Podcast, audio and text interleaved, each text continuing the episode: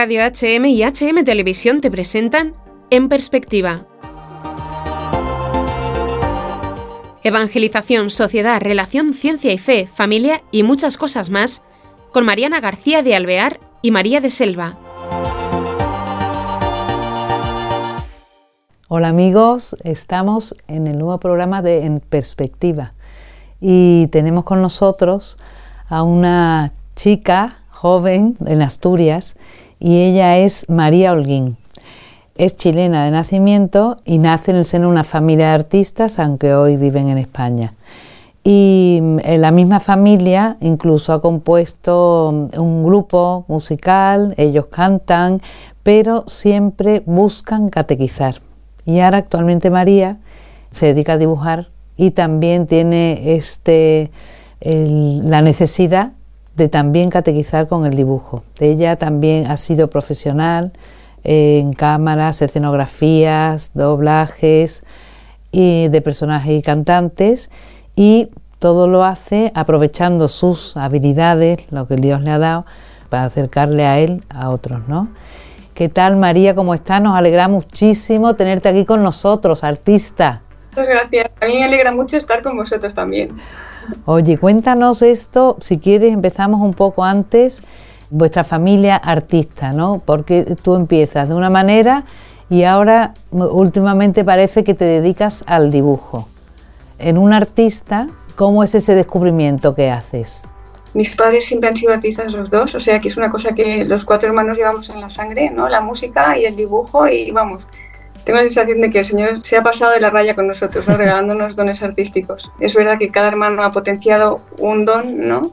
Eh, más que otro, pero todo esto empezó porque mis padres le dieron un sí muy grande al Señor cuando, bueno, poco después de casarse, quisieron pues eso, evangelizar a través del arte, tuvieron, lo tuvieron súper claro, yo creo que fue una misión que la Virgen les encomendó y después de ponerse a su disposición, después de, de hacer la alianza de amor en Schoenstatt, ¿no? que es como un pacto, es un pacto con la Virgen, ¿no? en la que se le dice nada sin ti y nada sin mí, o sea, eh, yo me preocupo de tus cosas y tú de las mías. ¿no? Decidieron dedicar su vida, le dijeron a la Virgen que todo su trabajo iba a ser para, para evangelizar, ¿no? Bueno, voy a contarlo porque es bonito. Sí, muy estaba observando, pero, pero creo que la Virgen quiere que lo cuente. Entonces, mi padre estaba escribiendo su oración, porque se escribe una oración en, el, en esta alianza de amor, ¿no? En este pacto se escribe una oración.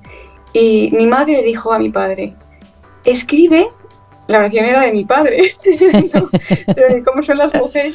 Escribe eh, y no nos dejes trabajar en nada que no sea evangelizado, ¿no?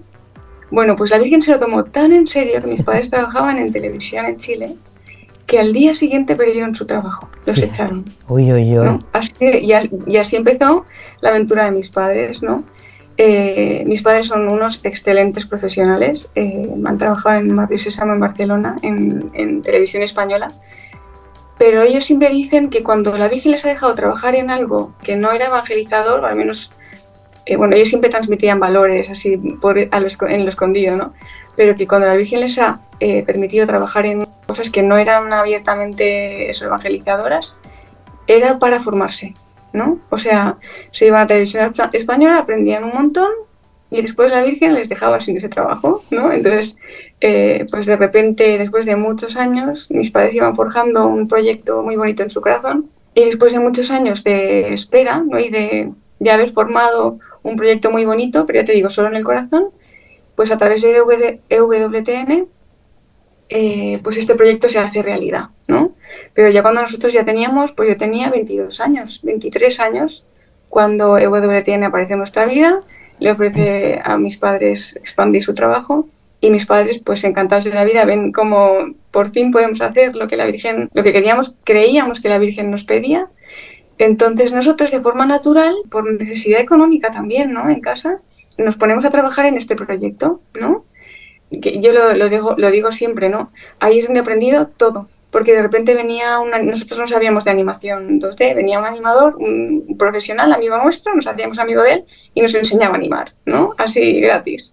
Pues así ha sido todo, hemos aprendido a eso, a cantar, a componer, a mover la cámara, a mover un títere, a todo lo que se te puede hacer eso, escultura, todo, vamos. Se podría decir que, eh, bueno, que en el camino de vuestros padres vosotros habéis aprendido de mano de la Virgen, porque ha sido a las personas que ha puesto ella por vuestras vidas. Oye, qué bonito. Y ahora nos centramos ya más en ti. Cuéntanos, tú entonces has estado trabajando en el proyecto de tus padres, mm, haciendo todas estas cosas de cámara, de personajes doblando, en fin, cosas de animación.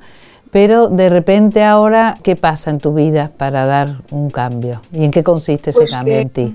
Que, o sea, ya trabajando con mis padres, bueno, yo en medio es bonito también contar que tuve una conversión, o sea, yo me encontré con el Señor después de haber empezado a trabajar con mis padres y eso es lo importante de mi vida, porque me encontré eh, con el Señor de la noche a la mañana. Fue así una cosa para mí absolutamente de un cambio radical. A ver, espera, que no entiendo muy bien. Tú que estabas con los padres que evangelizaban, vivías una vida dentro de, o sea, cristiana, ¿no? Claro, claro, sí, sí, sí. Y entonces esa conversión. pero tenía una sequedad muy grande en el corazón y una crisis muy fuerte también, como de autoestima, ¿no? Yo no me, no me quería a mí misma, no me quería, pues ni interiormente ni, ni exteriormente, o sea, yo se lo cuento a mis amigas y no se lo, a veces no se lo creen, porque, eh, o sea, yo no comunicaba esto, era una persona muy reservada y yo no iba por, por ahí diciendo que no tenía fe, ¿no? Pero yo sabía, me di cuenta en un momento determinado, bueno, me di cuenta desde que era niña, ¿no? Que no tenía fe, ¿no? Que no me había encontrado con el Señor. Eh, siempre lo viví eso de forma muy, pues eso, muy, muy reservada. Ya trabajando con WTN a los 20, 26 años, nos lleva ya 3, 4, 4 años trabajando con mis padres, 3 o 4, pues el Señor me regala de, la noche a la mañana encontrarme con Él en el sagrario, ¿no? Yo descubro que ahí está mi Dios de amor infinito, eh, de repente entiendo la misión de mis padres, porque claro, yo, aún viendo que, había mucho de verdad en su misión y viendo que, bueno, que nos pasaban cosas sobrenaturales todo el rato, como que había de repente, pues eso, bueno, da igual, no voy a, no voy a extenderme mucho en este tema, pero veía milagros, ¿no? Y, y los veía pues eso, después de gritarle al Señor, literalmente, pero en mi corazón, no es que le haya gritado, ¿no? Un grito de dolor, ¿no?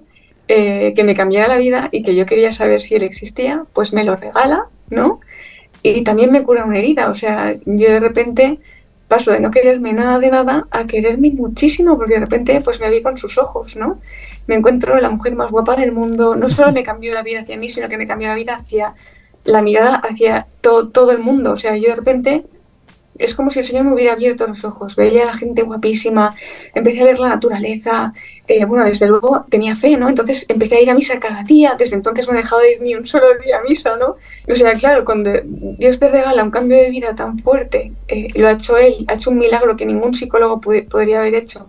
Pues claro, entonces yo quiero darlo a conocer. Entonces, de ahí empieza mi deseo de evangelización tan fuerte, ¿no? Como mi corazón siempre ha sido muy sincero, yo no podía dibujar a Jesús antes de, este, de esta conversión, ¿no? de este encuentro con él, no lo podía dibujar y de repente pues empiezo a dibujarlo, ¿no? empiezo a, a disfrutar de eso, de, evangelizar ¿no? de, con mis padres. Entonces, estos años evangelizado con mis padres, yo tenía muy claro que la Virgen me quería, pero estos dos últimos años, que hemos tenido también una especie de crisis en nuestra empresita, ¿no? porque porque la Virgen ya estaba diciendo, ya no, ya no es por aquí, no, yo creo, ya te estoy, te, voy a empezar a preparar el corazón para otra cosa, ¿no? Para tu misión personal. Pues eso, durante estos dos últimos años el Señor ya me ha ido preparando el corazón, pero esto estalla cuando, cuando vivimos la pandemia, que ahí el Señor me pidió, porque vamos, entendí que me lo pidió de una manera muy clara, dibujar una cosa que el Señor me permitió ver en oración, ¿no? Que eran pues los hospitales llenos de ángeles, ¿no? no sé si has visto esos dibujos. No. No importa, están en mi Instagram. Ah, Se me puso en el corazón. Yo que conste que cuando nos confinaron no me creía esto de la pandemia, no me lo creía mucho, no me... Pero de repente el Señor me pide, que esto ya te digo que fue una cosa extraordinaria. Yo no vivo así, en plan, con oraciones siempre sobrenaturales, vamos. Pero de repente sentí que el Señor me pedía ir a rezar, me fui a rezar y me puso como un dolor muy grande, que era suyo, diciéndome que esto iba a ser algo serio, que, que iba en serio y que yo tenía que poner mi granito de arena. ¿no? Al día siguiente me vuelve a llamar y yo entiendo que tengo que dibujar los hospitales donde está muriendo la gente ¿no? y donde los médicos están llevando una labor increíble, llenos de ángeles de la guarda. ¿no? Entonces, y de ángeles. Entonces yo hago estos primeros dibujos y sentía que también que la, firma no tenía importancia, que lo importante era cumplir mi misión en este sentido, ¿no? El primer dibujo sale casi sin firma porque había prisa, ¿no? El señor me decía que había prisa. Entonces, empiezo a dibujar esto y tienen un éxito increíble, ¿no? Entonces, pues el Señor me va poniendo en el corazón pues otro dibujo, las familias confinadas con la Sagrada Familia también dentro de su casa, ¿no? Entonces, empiezo a lanzarlos por WhatsApp, por Telegram, por Instagram, y entonces ahí empezó mi misión de evangelización, ¿no?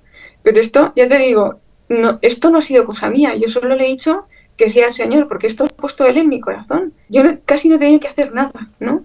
Entonces, después, a raíz de que, de que empiezo a ser un poco más conocida en Instagram, que yo evangelizaba, pero de una forma, a través de la belleza en mi Instagram, ¿no?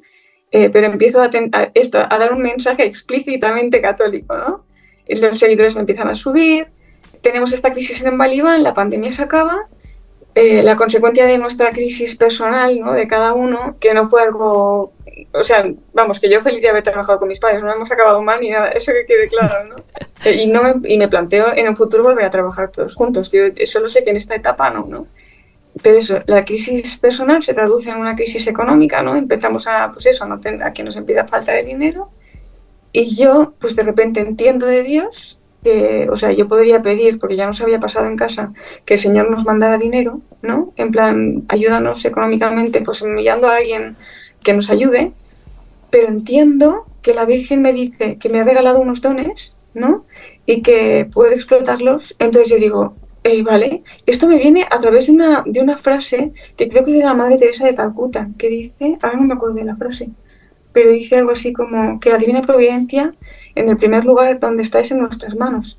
No sé exactamente si es, en ella, si es de ella, pero a mí me encanta esta frase, me viene al corazón, o sea, la leo por ahí y entonces me pongo a hacer dibujos para vender. O sea, tú habías dibujado siempre, siempre te había gustado y tenías ese don, entre otras cosas, de cantar, de dibujar. Pero a raíz de todo esto, llamadas de la Virgen, ves tú, y por eso en la pandemia te pone a dibujar, que, que seguro que fue un dibujo muy que ayudó a muchísimas personas, ¿no? Porque esos dibujos de poner ángeles en los hospitales que se sufrió tanto, ¿no? Era la evangelización iba dentro de esos dibujos, claro, porque era como una oración. Algunos eh, los verían y sería una, se convertiría en oración para ellos, ¿no? en esperanza. ¿eh? en ese sufrimiento.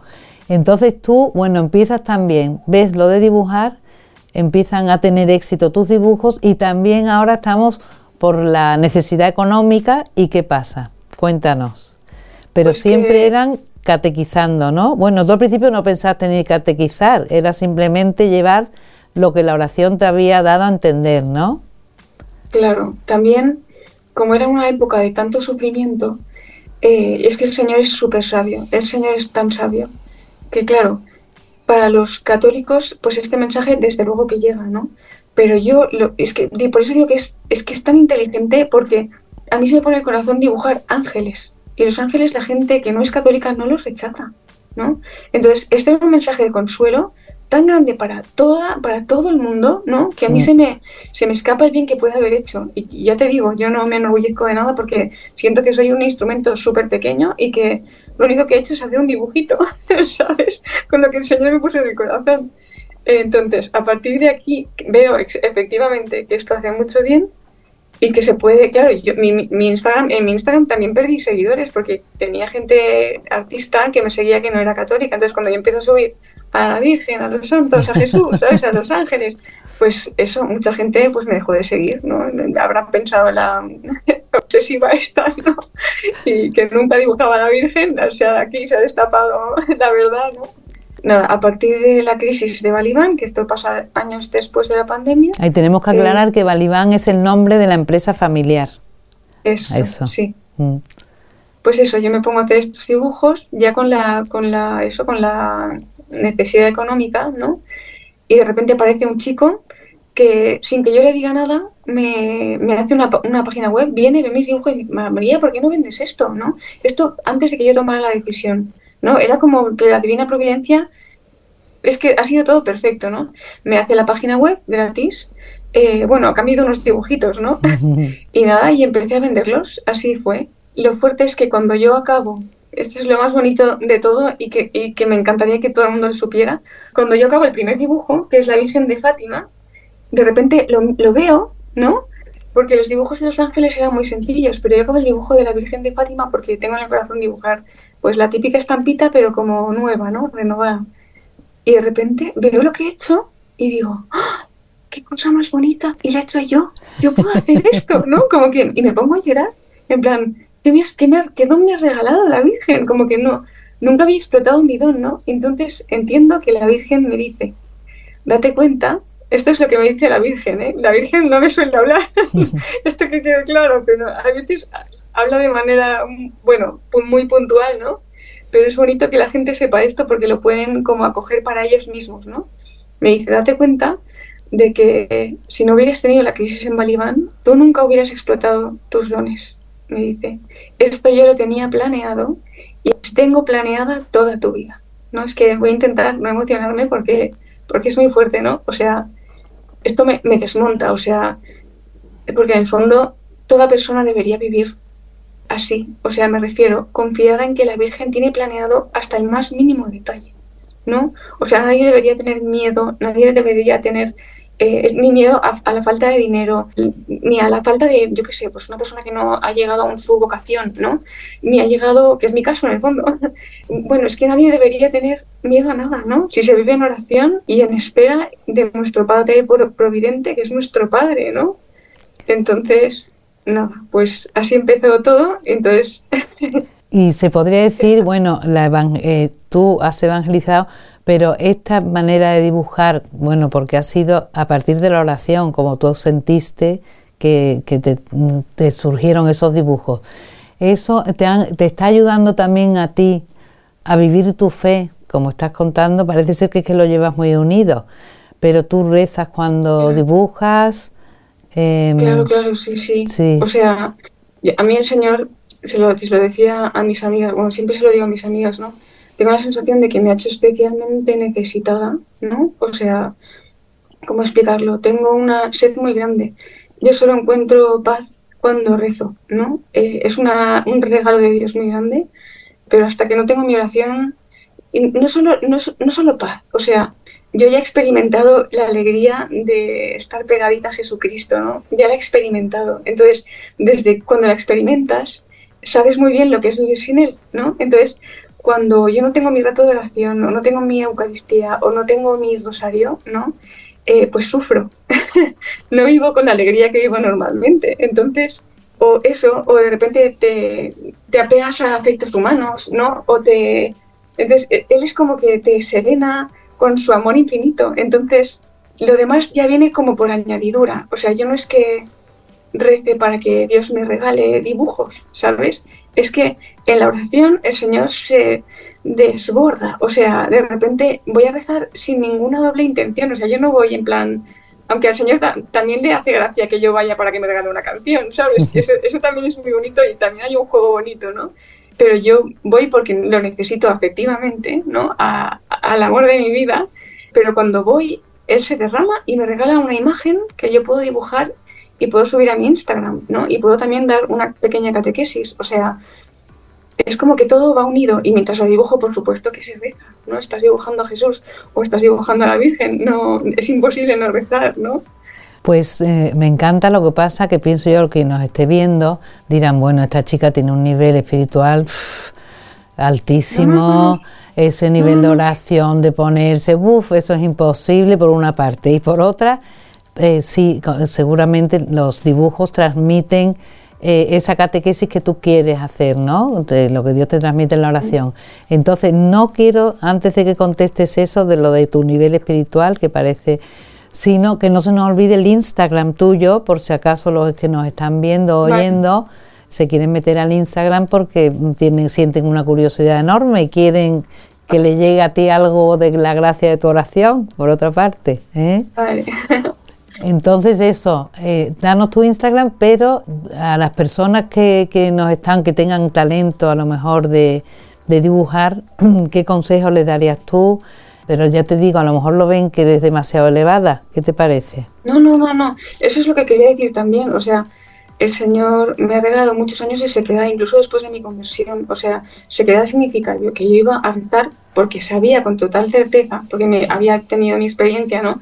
Que ahí estaba mi Dios de amor infinito, pero, mm, o sea, muchas veces voy a rezar y no siento absolutamente nada. Como toda persona normal, ¿sabes?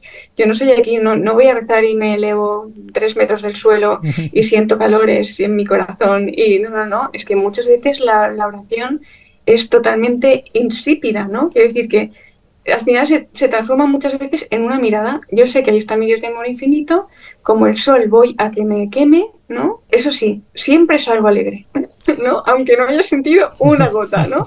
Y yo le insisto mucho a la gente que me dice que no tiene fe, ¿no? En plan, pues vete al sagrario, aunque vete al sagrario, porque ahí el Señor te cambia aunque no sientas absolutamente nada. Es una cosa que me gusta repetir, ¿no? Que el Señor te regala una cosa eh, así más especial, siempre es, siempre es de manera muy puntual, ¿no? La fe, la fe no es sentir, eh, la fe es creer, ¿no? Eso que Dios te puede hacer sentir en un momento especial, claro que sí, y normalmente lo hace, ¿no?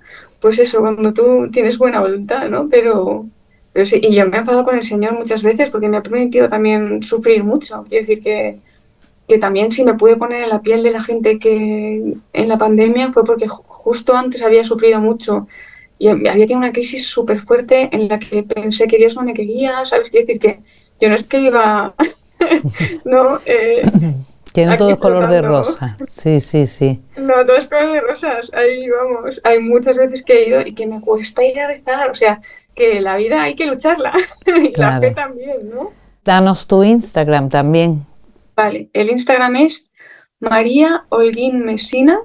Muy bien. Me dejas impactada también porque yo eh, solamente era la entrevista porque como artista que dibuja, pero ya veo que no solamente eres catequista de dibujo, sino también en tu modo de hablar, en tu modo de vivir y que eres em, eh, consecuente y que todo va enlazado, como tú dijiste antes.